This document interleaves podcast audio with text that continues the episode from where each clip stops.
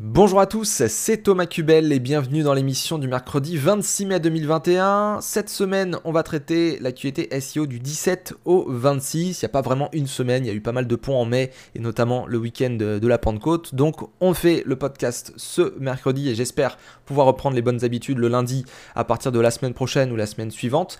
Donc euh, cette semaine, on va revenir sur euh, Google I.O., cet événement euh, organisé par Google où souvent on présente voilà, des nouvelles technologies etc. Donc là, il y a eu pas mal d'annonces. Euh, on y revient euh, très largement dans cette veille aujourd'hui. Ensuite, on ira voir la météo des SERP. Et en guise de sujet du jour, en fait, ça ne sera pas en fin d'émission, c'est au fur et à mesure des actualités. Je vais vous donner mon opinion par rapport à toutes ces annonces que moi je vois, qu'est-ce que je capte. Bien entendu que c'est une réaction à chaud, bien entendu que ce n'est pas la vérité, bien entendu que je n'ai pas fait mes recherches, etc., euh, etc. Donc il faut prendre du temps pour rechercher qu'est-ce que pourraient être ces nouvelles technologies, qu'est-ce que pourraient être ces partenariats, tout ça qu'on va voir dans quelques instants. Mais voilà, j'aimerais quand même vous donner mon opinion en guise de sujet du jour et euh, j'espère que ça vous sera utile, que ça vous donnera euh, déjà une première opinion, même si c'est à chaud, euh, je pourrais changer d'avis, hein, je vous le dirai, mais en tout cas, voilà, c'est quand même assez utile, je pense, que je vous donne ma perception de chaque actualité aujourd'hui, surtout euh, avec la, première actualité qui concerne Mum, peut-être vous en avez entendu parler, euh, qui est euh, bah, la nouvelle machine de hier de Google, si j'en crois l'article d'Olivier Andrieux en tout cas. Alors commençons maintenant l'actualité SEO du 17 au 26. N'hésitez pas à vous abonner, à déclencher la cloche de notification pour recevoir toutes mes vidéos directement sur votre téléphone ou quoi que ce soit d'autre, je sais pas, votre tablette, votre compte Google en tout cas. Et normalement, vous pourrez du coup me voir toutes les semaines comme il se doit. Alors, on commence l'actualité. On commence avec Mum, la nouvelle machine de guerre de Google, 19 mai 2021. Olivier Andrieux nous relaie une information qui est issue du Google I.O., cet événement organisé par Google, où Prabhakar Raghavan a parlé de ce Multitask Unified Model, le modèle unifié multitâche, MUM, qui est, je dirais, l'évolution de BERT et de toutes les technologies qui sont autour de la Google depuis euh, quelques euh, euh, mois, années, tout simplement. Et même, voilà, qu'est-ce que c'est? Bah, C'est ce qu'on va voir dans cet article. Hein. Il y a une explication de Prabhakar Raghavan en vidéo et quelques exemples. Donc on va décortiquer tout ça. Je vais vous donner mon opinion au fur et à mesure du temps. Alors, même, Multitask Unified Model. Déjà, le multitask me plaît beaucoup. Unified Model, bon, ça me parle pas trop. Euh, je demanderai à mes amis euh, pro algorithme.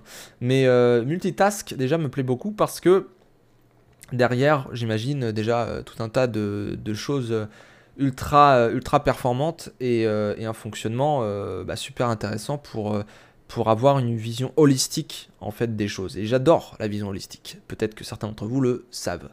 Alors du coup, Mum, c'est pas encore en ligne, c'est euh, une nouvelle version de son algorithme bercé à l'intelligence artificielle. Euh, et du coup, ça serait mille fois, je dis bien mille fois, plus puissant que BERT. Alors BERT, remettons-nous euh, vraiment au, niveau où BERT il doit être.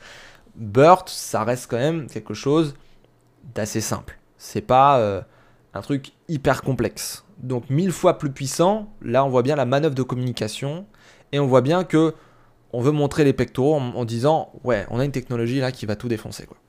Maintenant, mille fois plus puissant, je vous dirais là, c'est de la com. J'attends de voir parce que Google, d'ailleurs, dans les goosips, on en parle. Ils disent qu'ils sont super performants, etc. Oui, ils sont super performants. Bien sûr qu'ils ont des super technologies. Bien sûr qu'ils font du bon travail, etc. J'ai pas de problème avec ça.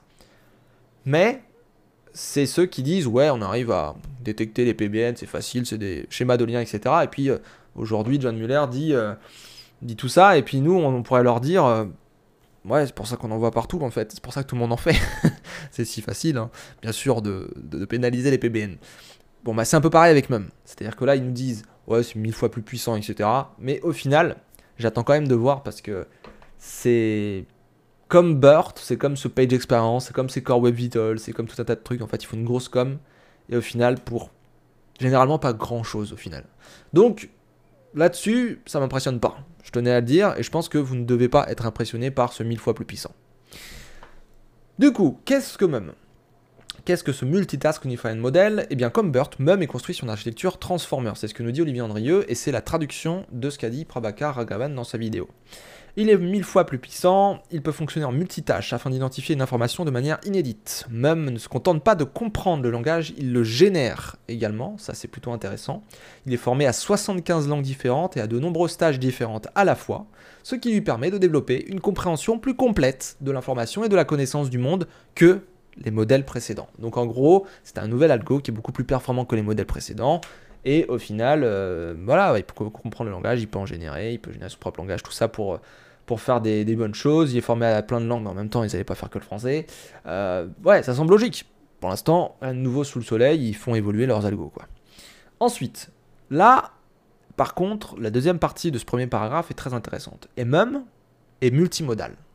Multimodal, c'est-à-dire qu'il comprend l'information à travers le texte et les images. Ça, bon, on travaille beaucoup avec ça depuis des années et des années. Mais il parle d'un truc qui m'intéresse là, c'est il pourra s'étendre à d'autres modalités comme la vidéo et l'audio. Et c'est vrai que la vidéo est présente dans nos vies depuis maintenant, euh, bah ouais, plus d'une dizaine d'années, très concrètement, hein, avec YouTube euh, et puis les réseaux sociaux, etc. L'audio, Bon, là je suis plus mitigé, l'audio a toujours été là hein, euh, en coulisses, euh, on a toujours plus ou moins utilisé l'audio, mais c'est vrai que l'audio, euh, en termes de podcast par exemple, bah, les podcasts ils ont eu un moment où ils ont explosé il y a quelques années, ensuite ça a complètement chuté, personne n'en faisait, et puis là depuis 2-3 ans ça repart. L'audio, la vidéo en tout cas, c'est vrai que souvent on dit, juste en SEO, bon c'est pas forcément lié directement à même, mais on dit souvent la vidéo, l'audio, voire même l'image, il faut mettre une alternative textuelle. Il faut essayer de rendre croustillante la page qui contient la vidéo pour pouvoir comprendre de quoi parle la vidéo. Même sur YouTube, on dit de mettre des descriptions, de parler de la vidéo, euh, qu'est-ce qu'il y a dedans, etc. etc. C'est pour ça qu'on a aussi un système de chapitrage et tout ça. C'est bien, c'est très très bien. Mais aujourd'hui, moi ce que j'aimerais savoir, c'est même, quand on dit qu'il est multimodal, qu'il comprend le texte, les images, et demain peut-être la vidéo et l'audio, c'est est-ce que ça va vraiment comprendre alors j'attends pas comme le texte, mais quasiment euh, au même niveau qu'il y a quelques années avec le texte. C'est ça que j'aimerais euh, saisir et où je n'ai pas l'information dans cette communication parce que euh, bah, j'ai pas fait mes recherches et puis eux ils sont très évasifs. Encore une fois, c'est une manœuvre de com. Donc j'adore le côté multimodal. Ça serait enfin le cas que Google puisse avec une techno saisir aussi bien le texte que l'image, que la vidéo, que l'audio et j'espère vraiment que, comme ils disent, les pilotes internes avec MEM, ça a été vraiment un enthousiasme de voir leurs résultats. Parce que ils disent qu'ils veulent améliorer tous les produits Google, pas Call Search, mais à quel niveau on est là? C'est ça que j'aimerais savoir. C'est que là, au final, on nous fait, euh, ouais, c'est mille fois plus puissant, etc. Ils gèrent pas combien de tout ça. Très bien. Mais dans les faits, qu'est-ce que c'est?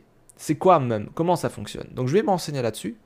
Et euh, je reviendrai vers vous, mais franchement, sur l'approche, je trouve que c'est surtout une manœuvre de com et qu'il faut évoluer les choses. On aura sans doute des, petites euh, euh, améliorations.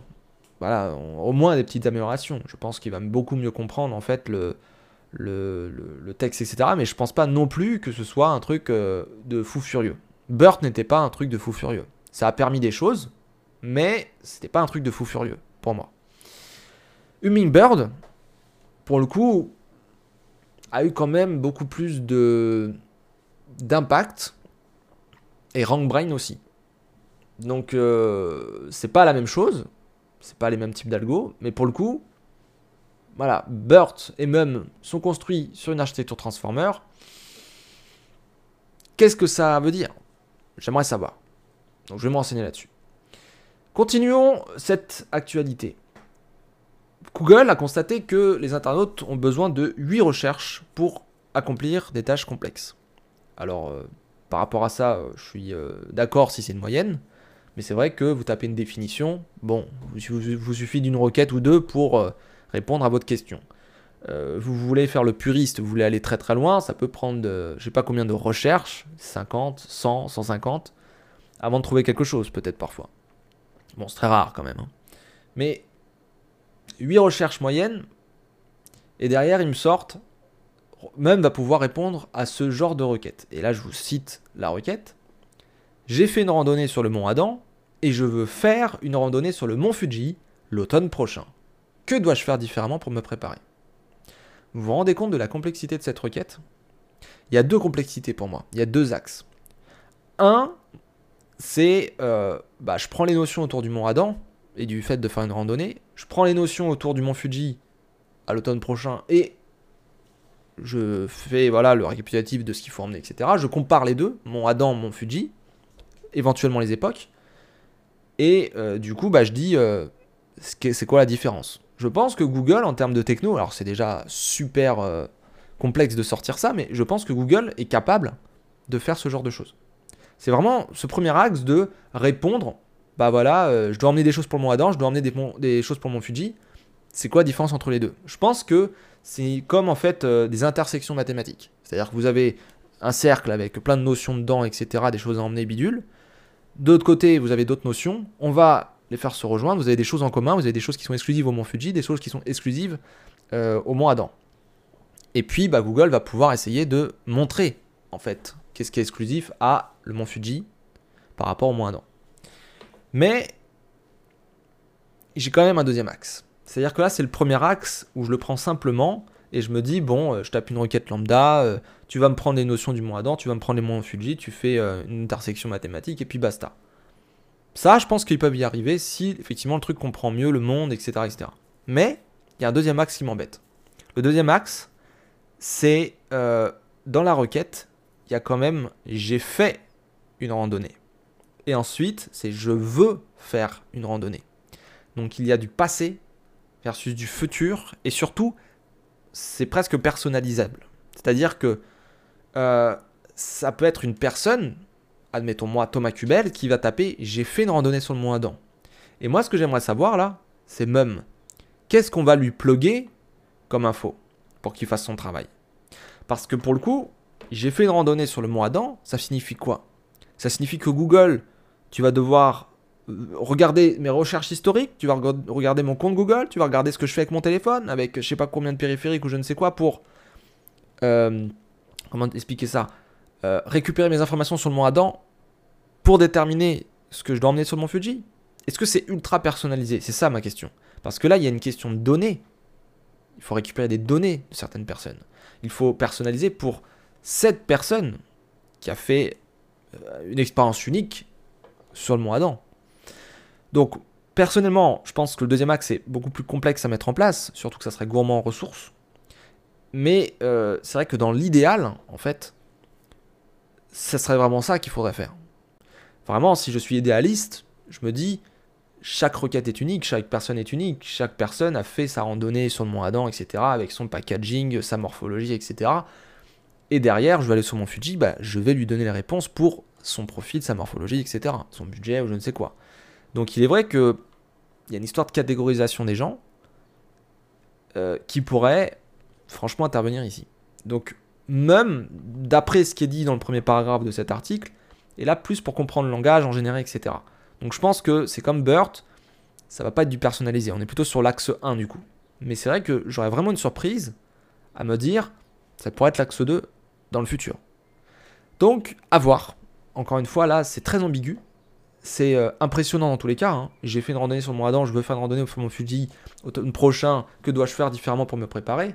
C'est pas si simple comme intention de recherche, comme le dit Olivier Andrieux, juste en dessous. Donc, ça serait cool que même répondre à ça. Maintenant, vous le savez, tout ça c'est de la théorie, tout ça c'est de la, la com. Entre euh, présenter un exemple pour convaincre et euh, montrer réellement comment ça fonctionne avec une multitude de requêtes, il y a quand même un monde. C'est comme GPT-3 là, GPT-3, ouais, on vous montre des super exemples, etc. Machin, et puis quand vous testez, finalement, bon, c'est correct, mais c'est pas non plus euh, fou, surtout sur des sujets complexes. Donc, j'attends de voir. En gros, c'est du test and learn. Et donc, dernière partie de euh, cette, euh, cet article. Dans les mois et les années à venir, nous apporterons à nos produits des fonctionnalités et des améliorations liées à la technologie même, Bien que nous n'en soyons qu'au début de l'exploration de MEM, il s'agit d'une étape importante vers un avenir où Google pourra comprendre toutes les différentes façons dont les gens communiquent et interprètent naturellement les informations. Et là, ça fait peur, comme dit Olivier Andrieux, et franchement, je me suis dit la même chose, même que j'avais pas lu sa phrase.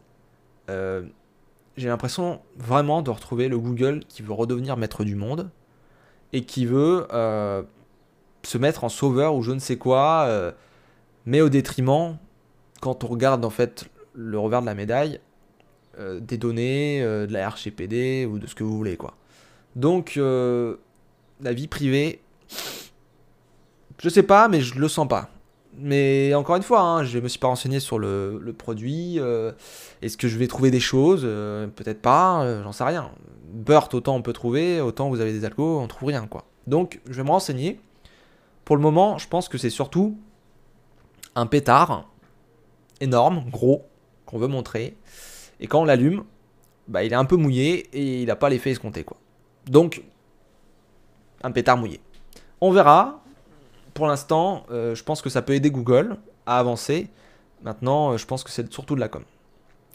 Donc voilà pour cette première actualité. Vous voyez, j'ai passé beaucoup de temps dessus, hein, mais euh, c'est quand même à surveiller ce truc-là. Parce que ça peut quand même faire bouger les SERP. Et je pense que ça peut changer un peu notre vision du moteur de recherche demain. On passe à l'autre actualité, là je vais aller un peu plus vite. About this result, plus d'infos sur le lien prochainement dans les SERP, 19 mai 2021. Donc euh, About this result, euh, on en avait déjà parlé euh, dans le podcast. Hein. C'est cette fonctionnalité que vous retrouvez essentiellement sur mobile, où lorsque vous cliquez sur les trois petits points à côté d'un résultat, eh bien vous pouvez avoir des informations concernant le site qui édite cette page et du coup le résultat. On peut savoir ben, à quoi ça fait référence. Si par exemple il y a une page Wikipédia de disponible, on va pouvoir afficher quelle est euh, quelle est bah, cette source, euh, voilà, de quoi elle parle, euh, elle est spécialisée dans quoi. On va aussi expliquer si le site est sécurisé ou non. On va essayer d'expliquer aussi si bah, c'est un résultat sponsorisé, un résultat naturel ou quoi que ce soit d'autre. Bref, c'est une fonctionnalité qui permet de lutter contre les fake news pour moi, qui permet de sourcer, de voir si c'est vraiment les sources euh, la plupart du temps, ou si c'est du relais, et peut-être même euh, aller sur des, rubriques genre conspirationnistes et tout, je pense que c'est pour euh, éclaircir un peu tout le, tableau noir de ce qu'il y a eu l'année dernière avec la Covid, très concrètement. Voilà pour About This Result, qui va du coup pas tarder à sortir en anglais et qui devrait pas trop tarder à sortir en, en français. Pour l'instant, ça commence en tout cas sur les requêtes en anglais. ça va être lancé dans, les, dans les semaines à venir. Euh, Google et Shopify signent un partenariat. C'est sorti le 20 mai 2021. Donc, euh, Google a annoncé l'étendue de son partenariat avec la plateforme Shopify pour permettre aux 1,7 million de marchands utilisant cet outil de proposer leurs produits sur Google de façon plus efficace dans le cadre du Shopping Graph de la firme de Mountain View, donc de Google. Donc ça, ça a été annoncé euh, également lors de l'événement Google I.O. Et du coup, euh, bah, très concrètement, voilà, vous voyez le knowledge graph, imaginez la même chose mais en shopping, shopping graph du coup, et eh bien euh, tout simplement, vous allez pouvoir avec sans doute Shopify faire certaines choses plus efficacement, peut-être plugger euh, Shopify et Google ensemble ou certains produits Google pour pouvoir euh, eh bénéficier euh, d'un meilleur référencement ou, des choses comme ça. Quand je dis référencement, c'est faire en sorte que vos produits soient référencés, vraiment l'action de référencer dans ce shopping graph et que Google puisse faire des agrégats, des agrégations de de, certains produits ensemble lorsque c'est la même chose ou autre. Ça permet d'éviter des doublons, ça permet d'avoir plus de transparence avec euh, euh, les produits, euh, les prix, les sites des gens, etc. Parce qu'on le sait, Shopify est quand même vachement utilisé aujourd'hui. Donc voilà pour ceux qui utilisent Shopify, ça peut être intéressant. Je ne vais pas rentrer dans le détail parce que c'est pas non plus un SEO de, fou furieux. Mais, mais voilà, c'est toujours utile de voir que Google signe des partenariats. On continue, Google prend en compte les balises de données structurées sur les moments clés des vidéos, c'est sorti le 21 mai 2021. Si vous avez des vidéos, vous avez la possibilité depuis un certain moment maintenant de euh, mettre des euh, chapitrages, de mettre des espèces de moments clés. Et eh bien maintenant vous pouvez euh, les mettre en données structurées. Alors vous pouvez entre guillemets déjà les mettre, mais maintenant c'est supporté sans aucun problème et vous pouvez du coup générer tout ça. Automatiquement avec des outils qui génèrent ce type de données structurées. En tout cas, euh, voilà, il prend désormais en compte les balises de données structurées de type clip et l'affichage euh, des moments clés, donc euh, ça c'est super. On continue avec une infographie relayée par Olivier Andrieux aussi, point indispensable pour le SEO sur Amazon. Je vous ai déjà dit que le SEO, c'était pas simplement sur Google, c'est sur Bing, c'est sur les moteurs de, de recherche généralistes, mais aussi sur les spécialisés. Et euh, c'est toujours plus ou moins la même chose. Donc vous pouvez utiliser vos compétences SEO pour aller sur des marketplaces, pour aller sur des moteurs de recherche internes, à certains sites populaires, pour générer du trafic, etc. Ou euh, vendre un produit ou quoi que ce soit d'autre. Et Amazon, du coup, euh, eh bien, est dans ce lot-là. Et Amazon a un gros moteur de recherche. Il y a même des outils qui permettent de faire de la recherche de mots-clés sur Amazon, de regarder les volumes, de regarder combien ça pourrait se vendre, les marges, etc. Donc euh, comment booster son SEO sur Amazon? C'est une infographie de brio d'internet qui nous parle des essentiels concernant euh, bah, l'optimisation pour les moteurs de recherche, mais surtout le moteur de recherche d'Amazon. Donc tout d'abord, petit 1, le titre, 2, les descriptions, 3, les mots-clés, 4, les visuels, 5, le prix, 6, les notes et avis. Bref, tout ce dont vous avez à votre disposition sur Amazon pour pouvoir créer votre fiche produit, il faut euh, s'atteler à faire un truc de malade euh, sur chaque formulaire pour pouvoir attirer l'œil, pour pouvoir euh, bah, mettre le bon mot-clé au bon endroit, pour pouvoir expliquer de quoi ça parle, etc. pour que le moteur Amazon puisse bah, remonter au mieux votre fiche produit. Et derrière, si vous boostez tout ça avec des super avis, vous avez plein de commandes, vous êtes populaire, vous faites une super boutique avec des super produits, tout ça, vous vous différenciez, ça va vous faire remonter au fur et à mesure du temps. Et si vous faites de la com en dehors de Amazon, eh bien vous pouvez espérer faire du coup plus d'avis, plus de ventes, etc. Et ça peut vous permettre de monter de plus en plus haut et d'être dans les top Amazon et du coup d'avoir plus d'argent. Voilà, tout simplement. J'ai récapitulé en 5 minutes ce que c'était Amazon. Euh, Goosips de la semaine, c'est sorti hier, 25 mai 2021. Goosips Core Web Vitals, PBN, MUM et HTTP2. Core Web Vitals, alors là, bon, il y a plein de nouvelles qui sont complètement contradictoires. La semaine qui vient de s'écouler a proposé sa motion habituelle des infos sur le projet Core Web Vitals Page Experience. C'est pas toujours très précise selon Olivier Andrieux et je suis d'accord avec lui. Tout d'abord, Jeffrey Jose de Google a indiqué lors de Google I.O. que ce critère ne s'appliquerait pas uniquement au mobile, mais également aux résultats du moteur sur desktop. Donc ça veut dire que ça va impacter le mobile et le desktop Core Web Vitals.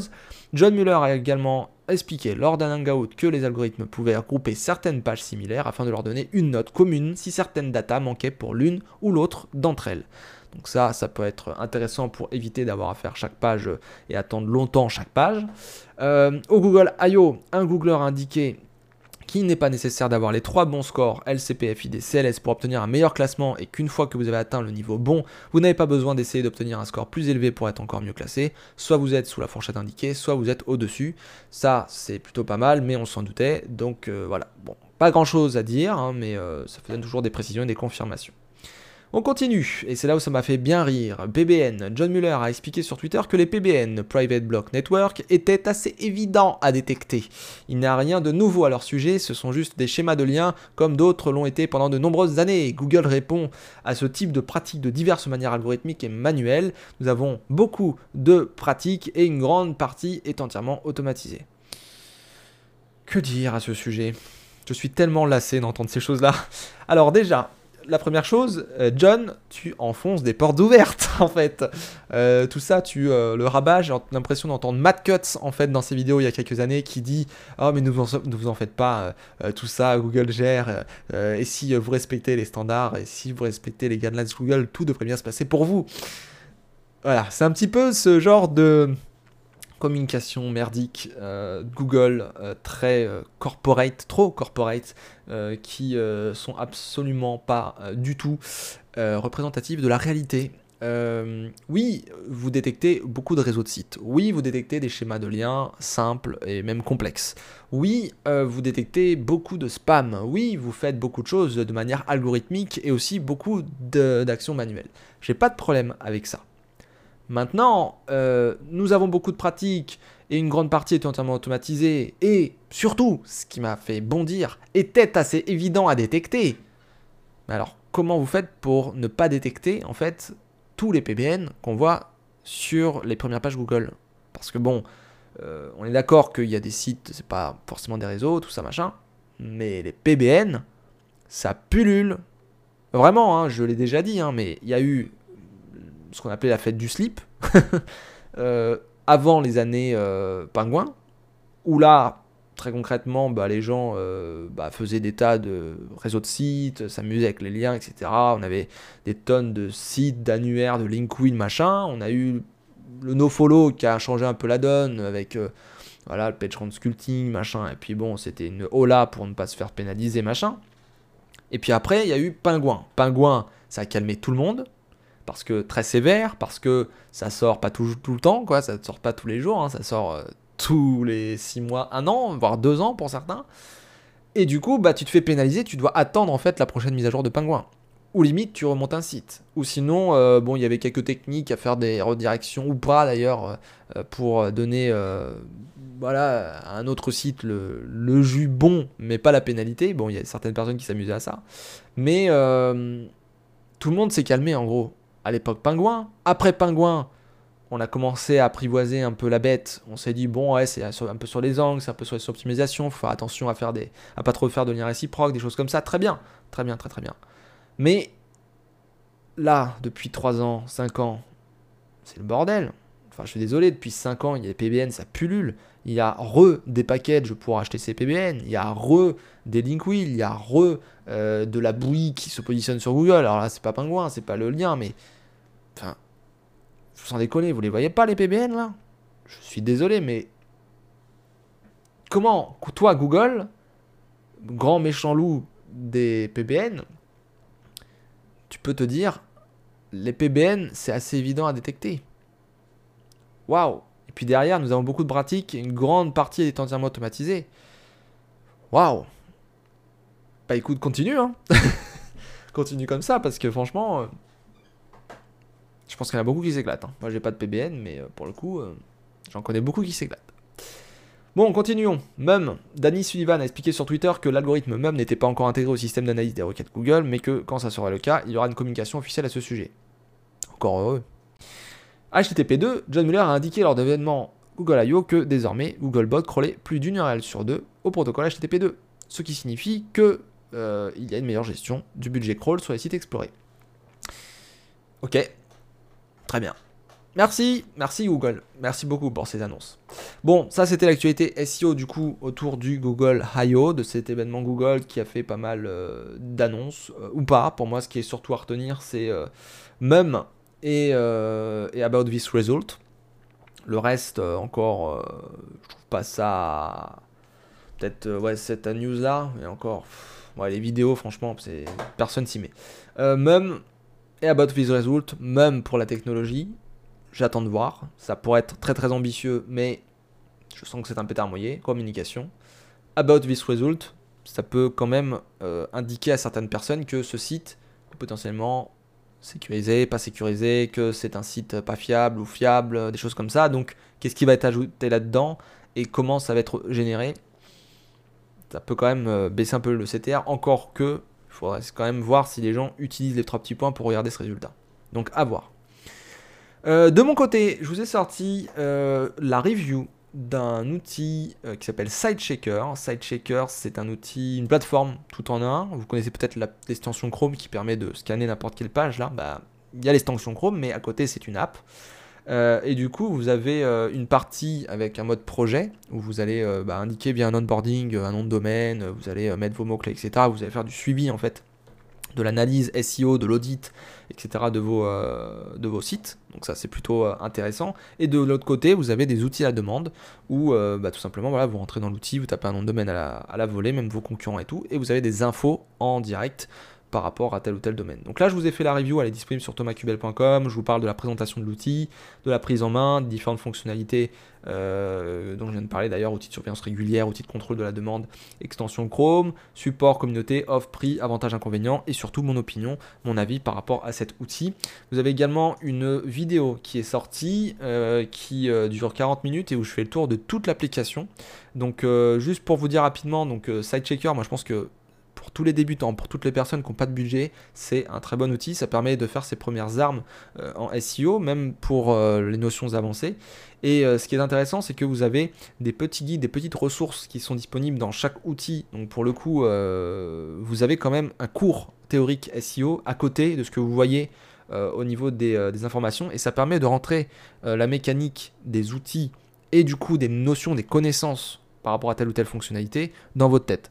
Maintenant, euh, voilà, ça reste un outil pour les débutants à, disons, euh, personnes avancées en SEO. Pour les puristes, vous allez pouvoir trouver certaines choses assez intéressantes, pouvoir avoir des rapports plutôt intéressants, ça va pouvoir mâcher le travail, mais il y aura peut-être quelques petites choses qui ne euh, vont pas vous aider. Donc, vous irez sans doute sur des logiciels beaucoup plus, beaucoup plus précis à des moments. Maintenant, voilà, c'est un outil complémentaire pour moi dans tous les cas, et ça peut être vraiment un bon outil pour les personnes qui démarrent. Donc voilà pour SideChecker. Et euh, on finit du coup euh, cette euh, émission avec SMrush Sensor, la météo des serpes. Il y a eu beaucoup de volatilité. Alors autant les dernières semaines, d'après ce que j'ai vu sur Twitter, moi j'ai pas spécialement été impacté. Hein. Même celle-là, là, il y a quelques jours, qui montait dans le rouge sur SMrush Sensor, j'ai pas spécialement été impacté. Par contre, c'est vrai que les dernières semaines, je vous avais dit, bon, il y a des mouvements, mais c'est pas non plus euphorique. Apparemment, ça serait des petites mises à jour, donc comme d'habitude, machine learning, tout ça machin. Et il y aurait eu un rollback par rapport euh, donc à la mise à jour du 1er mai. Euh, donc ça, ça revient quand même assez souvent dans les discussions. Pour les derniers jours, donc on est monté le 20 mai euh, au niveau orange, 23 mai niveau rouge de SEMrush Sensor, beaucoup de volatilité. Il y a des gens qui ont créé des topics sur des forums, il y a des gens qui en ont parlé directement euh, là pour le 22-23 mai euh, d'une mise à jour assez importante. Il y a des fonctionnalités en fait qui ont été activées et désactivées sur certaines pages. Il y a des résultats du coup qui ont changé de positionnement également en même temps. Et du coup ça, ça a déclenché une certaine volatilité c'est sur desktop, là, sur mobile, c'est aussi la même chose.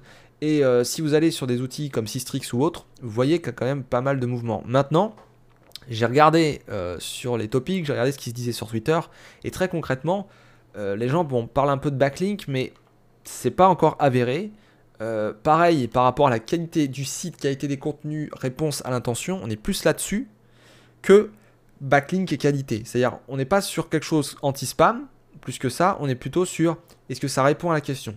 Et changement d'apparence des serpes, fonctionnalité, etc. Donc, je pense que c'est ça qui a déclenché éventuellement la volatilité. J'ai pas creusé plus que ça, mais euh, en tout cas, moi, ce que je peux vous dire, c'est que je suis pas impacté. Avec mes clients, euh, vraiment, il n'y a rien du tout. Euh, et vous connaissez ma vision par rapport au SEO. je suis plutôt, bon, j'aime pas ces termes, mais white hat.